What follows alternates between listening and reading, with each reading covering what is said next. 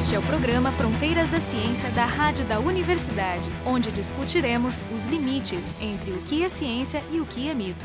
No Fronteiras da Ciência de hoje, nós recebemos a visita do Carlos Primati, que é tradutor e historiador de cinema. Conversando com ele, eu, Jefferson Arenzon e o Marco Idiarte, ambos do Instituto de Física da URGS. A gente vai conversar sobre os 200 anos do romance da Mary Shelley, Frankenstein.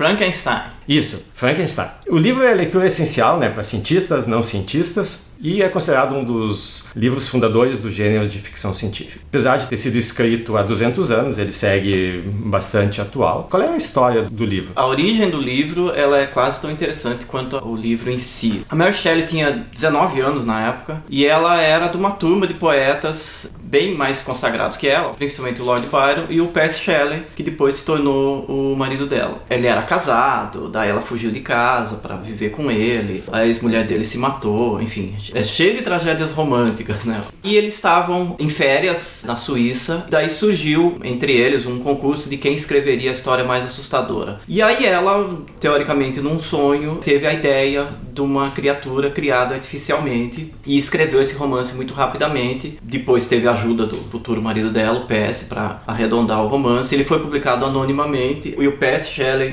fazia muita propaganda falando bem do livro na imprensa e tem críticas da época atribuindo o livro ao Percy Shelley. E a publicação foi na Inglaterra. Exatamente, em dois volumes, anônimo tal. Então existe a versão de 1816, escrita de punho pela própria Mary Shelley. Tem uma edição de 1818 e uma lançada poucos anos depois, que é considerada definitiva, com correções. Elimina um pouco, digamos assim, o misticismo, o galvanismo, a alquimia ela puxa um pouco mais para a ciência, elimina algumas inconsistências também, algumas coisas meio redundantes e tal. Então, quase que 100% assim das vezes essa é a versão utilizada para traduções, para relançamento. Nessa história da competição, eu acho que eu li em algum lugar que só ela teria terminado a história, que eles é... teriam abandonado isso. Foi uma ideia muito boa numa noite, depois no dia seguinte, pelo menos. É, pois é. O, o Byron o... e o Shelley não estavam pensando mais no assunto. É, o Byron e o Shelley começaram a rascunhar alguma coisa, perderam o interesse e foram trabalhar nas obras deles. Se eu não me engano, o Byron escreveu um, uma parte do Child's Herald, que é um dos poemas mais importantes dele, lá na Vila de Odate, mas não tem nada a ver com esse concurso. Mas o John Polidori, que era o biógrafo do Byron, ele acabou escrevendo o primeiro romance de vampiro em inglês, que se chama é, O Vampiro. E também tem uma coisa muito pitoresca envolvida com isso, que ele foi publicado equivocadamente como sendo do Byron. E o Byron escreveu cartas para os jornais, assim, esculhambando o Polidori, chamando ele de imbecil, jamais escreveria algo tão idiota, assim. Inclusive, quando você vê os filmes baseados nessa história, tem bem essa situação. O Polidori desesperado por atenção e o Byron humilhando o Polidori. Mas o Polidori já era o biógrafo. Já era o biógrafo. E aí ele tava chamando ele de idiota. Isso é que nem xingar o garçom. Exatamente. Então, mas é engraçado porque a gente não sabe o quanto disso é exagerado. E se era uma brincadeira entre eles ou se realmente o Byron era esse carrasco assim. E acaba sendo muito menos importante do que o Frankenstein mas é a primeira história inglesa de vampiro. E aí acaba sendo uma das influências do Drácula, do Bram Stoker. É um pouquinho diferente, mas ele faz com que o vampiro ganhe a força dele com o brilho da lua. E é uma história bem curtinha. O livro tem, tem um aspecto interessante. Ele foi lançado anonimamente, não sei por qual motivo, se por ser um, um gênero novo e talvez tivessem medo da repercussão, ou a Mary Shelley, por ser mulher na época, né, talvez tivesse dificuldade de publicar, né? Mas o, o livro sendo anônimo, e a criatura, o personagem principal, não tendo nome, uma coincidência interessante. Né? Tem uma interpretação é de como ela teria perdido um bebê nos primeiros dias depois do nascimento, antes ainda de dar nome ao bebê. Então, uma leitura que as pessoas fazem é isso. Né? É uma maneira dela extravasar esses Mas sentimentos ela, ali. Ela perdeu o nenê lá na Suíça? Então, é... a história da, da Mary Shelley, né? por isso que eu acho tão interessante essa questão da criação da vida artificial, a história dela é bem trágica, porque a mãe dela morreu praticamente no parto dela Ela pegou uma infecção, que era comum na época, e ela ficou 10 dias agonizando, assim, e morreu. Ou seja, a Mary Shelley nunca conheceu a mãe dela. A mãe dela era uma escritora feminista, era Mary Stonecraft Godwin. E o pai dela, que também era escritor, William Godwin, meio que acusava ela da morte da mãe. Então ela cresceu com esse trauma, primeiro de não ter mãe, segundo de ter matado a mãe. Aí dos quatro filhos dela, só um chegou à vida adulta. Dos três que morreram, o mais velho tinha três anos e meio. Isso entre 1815 e 1819. Então, a questão da gestação, da maternidade, essas coisas era uma coisa pesada para ela. E também tinha aquela ideia de que ela era a única mulher escritora daquele grupo, era a única capaz é. de criar vida, e ela faz um homem tendo esse sonho de ser capaz de criar a vida artificial sem a participação divina, a participação da fisiologia, seja lá o que for. Mas uma coisa que eu vejo também de interessante é que ela, sendo do romantismo tal, ela tem pouco interesse pela ciência, né? Tem uma certa condenação da ciência, tem uma, uma lição de moral ali de não se deve mexer com as forças que estão acima do seu poder tal. Então ele tem essa contribuição para a ficção científica, que é interessantíssima, mas a gente vai deslocando isso no tempo, porque se a gente for olhar com olhar romântico, na verdade ela não tem interesse na ciência. Tanto que existe pouca descrição de como ele efetivamente, o Frankenstein, cria esse ser. É de uma página para outra ele já está construído. Até porque na época não teria muito o que ser explorado, né? Porque se conhecia pouco os, os fundamentos. Não, se conhecia pouco do que é ciência de, de verdade, mas naquela época se sabia muitas outras coisas. Por exemplo, podia ter uma série de descrições erradas sobre não, tinha, tinha os experimentos que o galvanismo, o galvanismo né? Isso, de ativar é, músculos com isso. eletricidade. É muito comum alguém perguntar, ah, mas qual a adaptação mais fiel do Frankenstein, por exemplo, para o cinema? O que, que é ser fiel à obra, né? É você construir o monstro do jeito que ela descreveu, que é uma descrição muito breve. Aí alguém vai falar, ah, o monstro é igualzinho do livro, ou ah, não existe esse negócio de pino no pescoço e hum. cabeça achatada. Mas para mim pouco importa isso, e sim a essência do livro e se funciona você transportar essa ideia para uma outra época. E aí eu pego como exemplo o filme de 1931, o grande clássico, né, dirigido pelo James Whale com o Boris Karloff. Daí vocês imaginam, a gente está em 1931. A própria eletricidade é uma coisa relativamente nova. Carros, aviões, rádio, o fonógrafo, o próprio cinema é uma novidade, penicilina, enfim, você está cercado de conquistas científicas e tecnológicas e imagino que para um cidadão no início do século XX era fascinante, era encantador, né? E aí qualquer espectador assiste o filme e fala assim, pô, esse cara era genial e essa turba enfurecida de ignorantes com tochas são os burros que não aceitam a novidade, a ciência e tal. O monstro dele deu errado, mas a uhum. ideia era boa, tanto que tem aquela coisa do cérebro normal e o cérebro anormal. Talvez o pior erro do filme, se é que a gente pode falar assim, é essa ideia, né, do cérebro criminoso, do cérebro normal, de que a essência vai estar ali no cérebro do sujeito. Mas eu vejo como um filme totalmente favorável à ciência. Aí a gente volta à questão inicial, né? Isso é uma adaptação fiel ou não? Se a gente transporta isso para a ficção científica dos anos 50, depois da bomba atômica, aí a opinião pública era meio reticente em relação às conquistas científicas. Aí você fala assim, pô, não é tão legal assim você começar a mexer com certas Mas, coisas. Quer dizer, volta de certa forma ao, ao romantismo. A, e a origem do livro, né? Exatamente. O livro a crítica à ciência. Aí se você é. faz um Frankenstein na década de 50, você consegue captar mais essa ideia do cientista mal, ou cientista que quer conhecer demais, ele tem boas intenções, mas faz alguma coisa errada. O que, que foi revolucionário? Como é que foi o livro aceito na época? Tinha algumas coisas que eram consideradas muito ruins. É difícil para nós dizer olhando para trás, né, porque a gente conhece demais a história, a gente nasceu com a ideia do Frankenstein. Do... Se pode perguntar também por que, que ele resistiu 200 anos e se manteve atual. Isso que ele tem de revolucionário deve também contribuir para que hoje tu leia e seja uma leitura. E até penso, atual. sempre imagino como é que a, o status quo religioso vai olhar isso que está acontecendo. Existe alguma crítica religiosa ao livro? Ou o livro foi aceito como uma ficção e foi entendido assim? E... Eu não fui tão a fundo nessa recepção na época, mas o que eu sei, assim, essa turma do Byron, Shelley, a Mary Shelley, etc., eles tinham influência dos contos góticos alemães. Que era do final do século XVII e tal. Então eles tinham um certo gosto pelas histórias mórbidas, pelas histórias de terror e tal, porque o Frankenstein é tanto ficção científica quanto horror, né? Ele tem essa mescla das duas ideias. E o Byron, principalmente, escreveu bastante contos e poemas góticos, umas coisas mais trágicas e tal. Aí, tendo essa influência e transformando num romance, existia outros romances é, góticos na época, final do, do século XVIII para o início XIX, né? O Monge, algumas coisas assim, o Castelo de Otranto. Então tem a origem desse gênero aí e a Mary Shelley de certa maneira contribui com isso. O que acontece é que existiu, também é difícil sem fazer uma pesquisa mais funda medir isso, né? Mas existiu um lobby dos próprios autores, o Byron, o Shelley eram bastante aceitos para, digamos assim, exaltar o Frankenstein.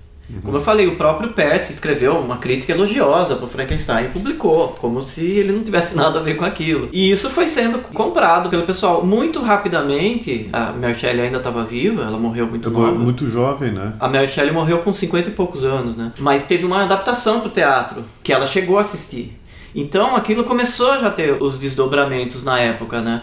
Mas assim, eu não, não sei de críticas mais ferrenhas. Também não sou uma autoridade em, em literatura inglesa do século XIX, mas eu acho os escritos delas é, às vezes meio ingênuos. A gente talvez se acostume muito com outro tipo de leitura, com autores mais relevantes. Mas eu acredito que a novidade foi muito interessante. A ideia que ela concebeu, a proposta dela, o imaginário que ela concebeu, eu acho que é mais importante do que o produto literário em si. E tem uma questão bem interessante, né? A gente está sempre conversando com pessoas que conhecem Frankenstein só pelos filmes, mas no livro a criatura é super erudita, ela aprende a falar inglês, ela tem todo um questionamento moral, ético, com o criador, né? Então é muito mais uma discussão moral do que necessariamente científica. Ele não fica assim, nossa, eu criei uma pessoa que o sangue circula pelo corpo. Não existe isso. Existe assim, você me criou e agora qual a sua responsabilidade em relação a mim? Né? Eu vou ter uma noiva, eu vou ter família, é, eu vou me vingar de você. Tal. Sim, ele não nasce um monstro, ele se torna um monstro como consequência É, da, do aparência abandono. ele é um monstro. É. Mas não internamente. Uma das passagens que eu mais gosto é que ele se esconde no, no porão daquela família, né? Ali que É onde ele ele apre- aprende inglês. Ali ele aprende inglês, né? Até tinha uma interpretação das várias interpretações sobre a razão do monstro na história que a Mary se considerava ela um monstro entre os gênios que estavam, os poetas geniais ali. Ela era menor e ela estava aprendendo com eles. Toda a interpretação eu acho plausível. Isso. Inclusive o, o termo Franken hoje se usa para designar uma coisa monstruosa, não natural. Né? Eu vi uma lista de termos, né? por exemplo, um deles é o Frankenfood, qualquer comida que não seja, não seja orgânica. Uma outra que era interessante era o Frankenschlong. Né? É um experimento que foi feito com coelhos, onde eles faziam transplante de tecido erétil de pênis, né? Então é o Frankenschlong. Mas daí isso entra nessa outra parte das interpretações, que, né, como tu, tu disseste, apareceram depois do lançamento das bombas em Hiroshima e Nagasaki, ali na- no final da, da Segunda Guerra, que é sobre o cientista. O cientista maluco, ensandecido, que quer conquistar ou, ou destruir o mundo, que não tem nenhum controle ou nenhum interesse sobre as consequências da sua criação, né? a arrogância do cientista. E mesmo né, não tendo sido essa a intenção original do livro, né? e é por isso que eu disse lá no início que o livro é leitura obrigatória hoje em dia para todo mundo que quer fazer ciência, né? por causa da discussão com esse viés, né? sobre até onde vai a responsabilidade de quem produz a ciência, de quem produz a tecnologia. Tipo uma reinauguração do problema da maçã, né? Da fruta da sabedoria. O Adão, quando morde a maçã, ele tá querendo explorar uma coisa que foi avisado para ele que não podia ser A, explorada. a árvore do conhecimento Árvore é errada. É errada, né? E não, e na verdade o, o Frankenstein, o cientista, esse é a mesma coisa. Ele tá indo na direção, todo mundo diz que ele não deve fazer isso. E ele tem aquela coisa que ficou clássica, não sei se é uma invenção da Mary Shelley, que é assim, ele tem o professor, mas ele supera como pupilo, ele é muito mais Isso, inteligente. né? E o professor dele fala, não, você está errado. Não pode está- ir lá, não. É, E o cara fala, não, vou te provar que eu tenho razão. Mas eu acho que se a gente considerar a Mary Shelley como uma autora consistente e que as ideias dela estão no livro, eu queria comentar uma série de contos que eu traduzi para edição do, do Frankenstein para Dark Side, em que ela retoma esses temas. É uma edição de capa dura, bonita, com uma tradução nova, que não é minha, mas tem um encarte com contos que a gente chamou de contos da imortalidade, porque ela retoma o tema da imortalidade ou coisas parecidas com isso em mais quatro contos. Desses quatro contos, um ficou inédito e o outro foi publicado póstumamente, e só dois delas foram publicados é, enquanto ela vivia. Também não sei dizer necessariamente se todo autor passava por isso, mas ela remetia dezenas de contos para as revistas da época e eles eram recusados o tempo todo. E quando era publicado aparecia assim, o título do, do conto e da autora de Frankenstein. Uhum. Não aparecia Mary Shelley, nada. É, aparecia só como autora de Frankenstein. Então ela viveu em função disso. Mas o primeiro deles é, é de 1819, ou seja, um ano depois da publicação do, do Frankenstein, chamado Valério, o Romano Reanimado. É um romano da Roma Antiga que do nada desperta no século XIX e fica passeando pela Itália e lamentando a ruína do império que foi grandioso. Basicamente a história do Futurama, só que 200 anos antes. Sim, mas ela não explica. Não, não dá explicação nenhuma. Ele é inacabado. E tem um final, assim, mas. Não, não foi muito elaborado. É, daria para ter uma conclusão mais clara. Mas o, o, que eu quero chegar, que eu acho mais interessante para nossa discussão, é um de 1826 chamado Roger Dodsworth o inglês reanimado. Porque também essa... reanimado. É. Mas esse é mais interessante. Em 1826, o mesmo ano que ela escreveu, e surgiu na imprensa inglesa a história desse sujeito chamado Roger Dodsworth, que foi encontrado numa geleira congelado e aí ele foi levado para casa por um cientista que conseguiu reanimá-lo. E ele voltou ao normal, voltou a viver depois de muitos anos preso naquela ah. geleira. E aí isso suscitou uma curiosidade dos leitores e tal. E a Mary Shelley acreditou nessa história. E depois eh, virou um, uma farsa famosa da época. E ah, isso foi contado como se tivesse acontecido? Como algo verídico. Ah, não um Saiu, ela lia os relatos na imprensa, achou interessantíssimo e escreveu usando o nome real do cara, imaginando as consequências disso, assim. E, e ela começa os primeiros parágrafos falando assim: onde está esse cavaleiro? Porque ele não aparece a público para nos contar as histórias de sua época tal uma coisa extremamente romântica. E isso é anterior ou posterior ao romano? É posterior. É, é posterior. posterior. É posterior. Ah, quer dizer que ela meio que antecipou a história. E o interessante também é que ele está numa geleira, que é como termina o Frankenstein. Né? Ele termina no Ártico. Outros escritores da época também escreveram sobre isso, mas ironizando, tirando sarro, falando que é absurdo, que ele não fazia sentido. Tal. E ela achava que normal. Então eu acho interessante a gente se debruçar para isso, para falar assim, a Mary Shelley não era essa pessoa interessada em ler sobre ciência, falar assim, isso é possível, isso não é possível. Com o conhecimento da época, obviamente. E logo que surgiu essa falsa notícia na imprensa, circulou bastante, foi reproduzido em jornais de vários países, já tinha pessoal lá falou assim, isso não faz o menor sentido. O Cornélio Agripa, por exemplo, que ela cita no, no Frankenstein, que era um alquimista, a biografia dele foi escrita pelo pai da Mary Shelley, William Godwin, que escreveu um livro chamado A Vida dos Necromancers. E aí ela escreveu também um conto chamado O Imortal Mortal, em 1833, é o conto mais famoso dela, tem várias coletâneas de ficção científica, que é sobre justamente um dos personagens é o Cornélio Agripa. E aí um assistente dele tem uma desilusão amorosa, aí ele vai beber um elixir que ele acha que é um elixir para se desapaixonar, né? Um elixir uhum. para eliminar o amor, mas na verdade é um elixir da imortalidade. Aí ele bebe aquilo, ele é amaldiçoado a ser eterno. Então eu acho que, obviamente, a gente está conversando muito rapidamente, né? Mas a gente se debruça nas intenções da Mary Shelley, tem esse conceito que é muito interessante também. A imortalidade é uma maldição. Isso tem na Bíblia também, né? É, e o Drácula original, o Drácula do Bram Stoker mesmo, não as versões pro cinema, ele se sente um amaldiçoado por não morrer. Não é uma, um, uma ambição dele, como a gente vê nos filmes, o cara ah, vou virar vampiro, né? Vou curtir a vida sem parar. Então é, ela também tem essa ideia, que é uma ideia romântica também, né? Sim, que a vida é horrível, né? Então viver mais é horrível. Não, a vida não é horrível, mas é. É, eu acho que se tu é imortal num mundo de mortais, tem, não, não, mas tem uma carga emocional. A ideia do romantismo. O romantismo é o sofrimento. Mas é então... é também o, o, o, egocentrismo, é viver bem também, né? Eles não viviam mal.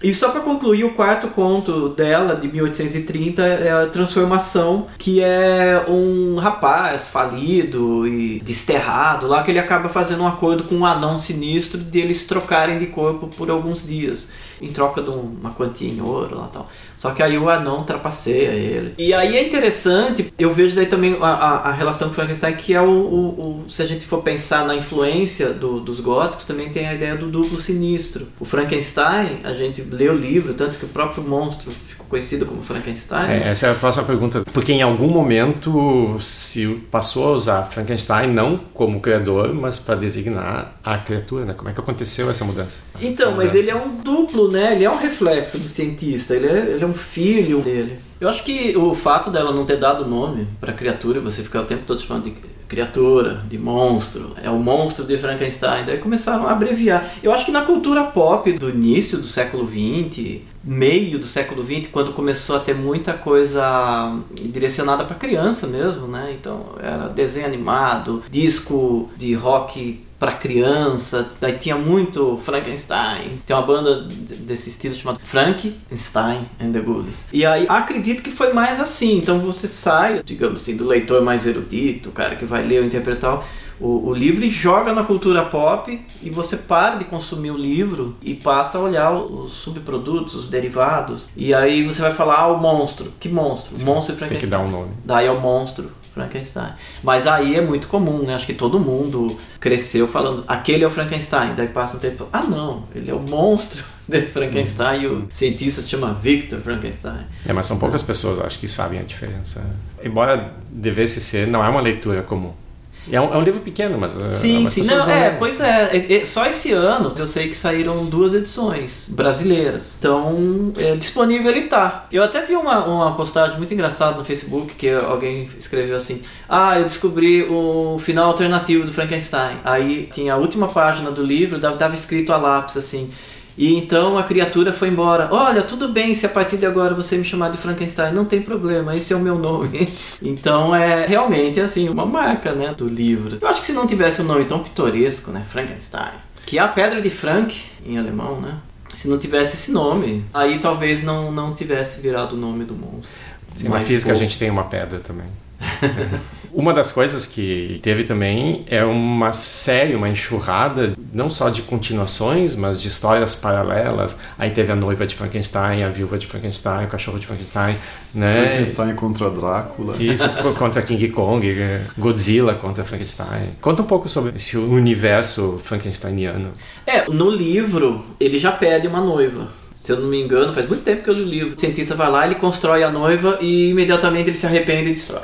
É, o que aconteceu é que o, quando ele se deu conta do, do abandono e de que a responsabilidade era do, do Frankenstein, ele resolveu se vingar. Então ele matou Sim. o irmão do, do Frankenstein. E aí, para evitar essa corrida absurda de, de vingança, eles entraram num acordo de que ele faria uma noiva. E Então- no meio do processo ele se arrependeu. Ele se arrepende, né? E aí o, o monstro se rebela e eles vão parar no Ártico, mais ou menos isso, né?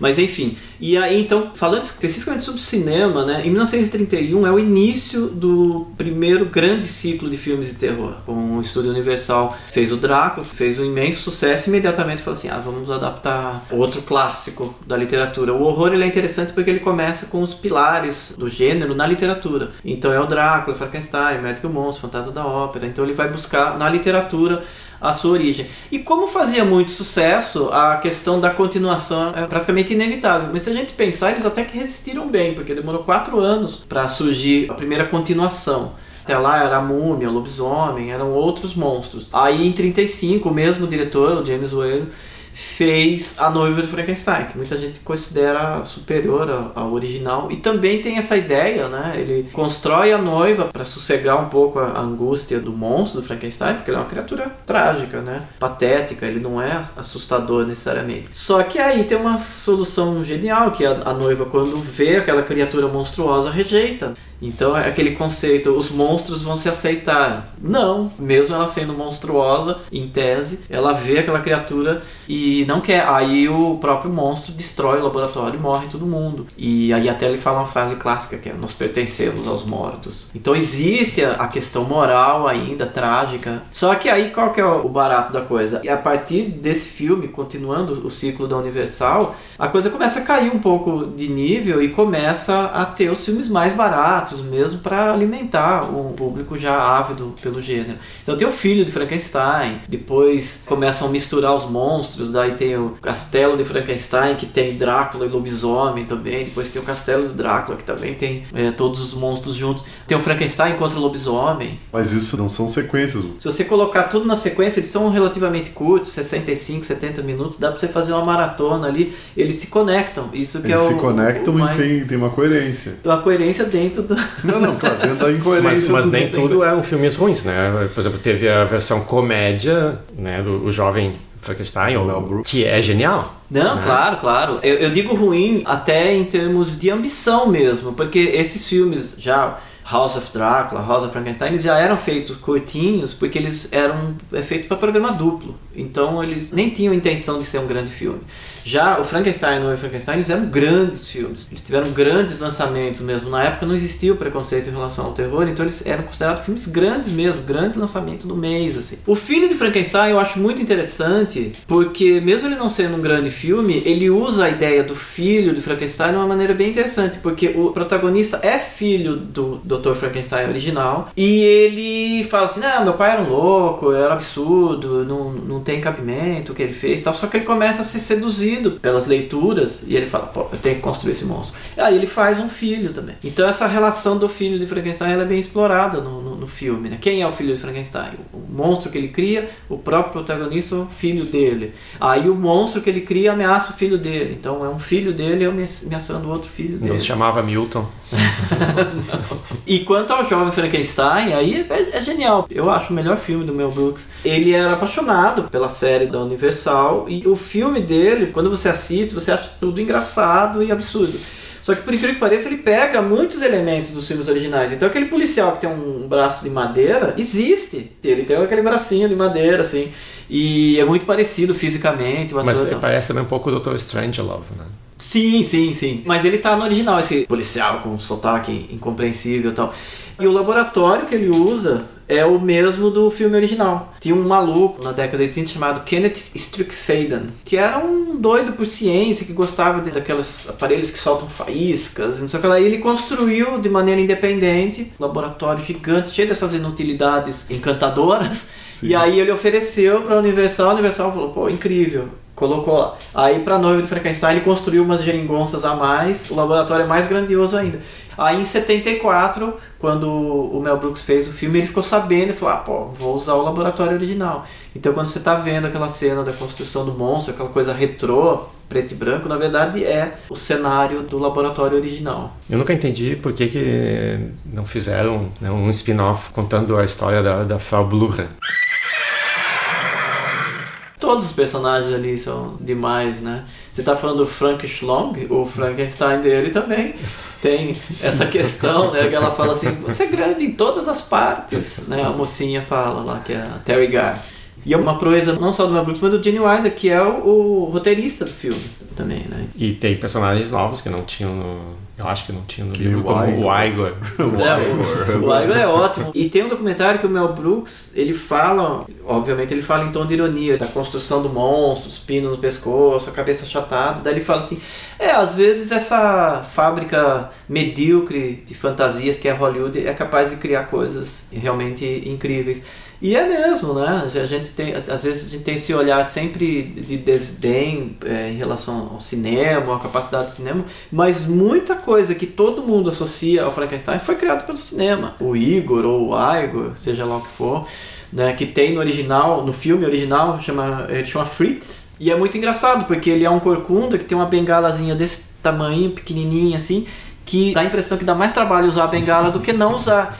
E no filme do Mel Brooks tem isso. Então por isso que eu falei, se você assiste o Jovem Frankenstein e assiste os originais ou rever, você acaba rindo de tudo, porque muitas das ideias que ele ironiza bem no filme já são engraçadas no filme original, dependendo o, o espírito. Então, quais você... são esses que a gente teria que ver junto com o Jovem Frankenstein? Olha, eu emendaria assim numa sequência o Frankenstein de 31, A Noiva de Frankenstein de 35. Aí acho que o filho de Frankenstein, se não me engano, de 39, que ele tem uma coisa genial, que o Bela Lugosi e o Boris Karloff fizeram muitos filmes juntos.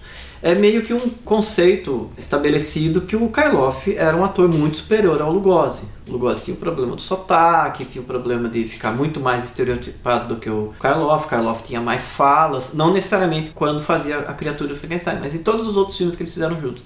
Só que no filme Frankenstein, o Lugosi faz o Igor, o Corcunda, e é reconhecido assim como o melhor papel da carreira dele, porque ele é o verdadeiro vilão do filme. Talvez, estou supondo isso agora. Talvez com a evolução da, da série sentiam falta de um vilão. E aí o que, que acontece? Entre o monstro, né, a criatura, e o cientista, eles colocaram esse corcunda malvado. E ele quer que o Dr. Frankenstein construa a criatura para ele se vingar de todo mundo que maltratou ele. Então ele é o cérebro manipulador que faz com que o cientista seja seduzido pela ideia de criar um monstro. Né? E o jovem Frankenstein. Aí emenda é. a maratona com o jovem É, então Frankenstein. essa é a receita de fim de semana. Então hoje a gente conversou sobre o Frankenstein, da Mary Shelley, com o Carlos Primati, que é tradutor, historiador de cinema, e conversando com ele, eu, Jefferson Arenzon e o Marco de Arte do Instituto de Física da URGS. O programa Fronteiras da Ciência é um projeto do Instituto de Física da URGS.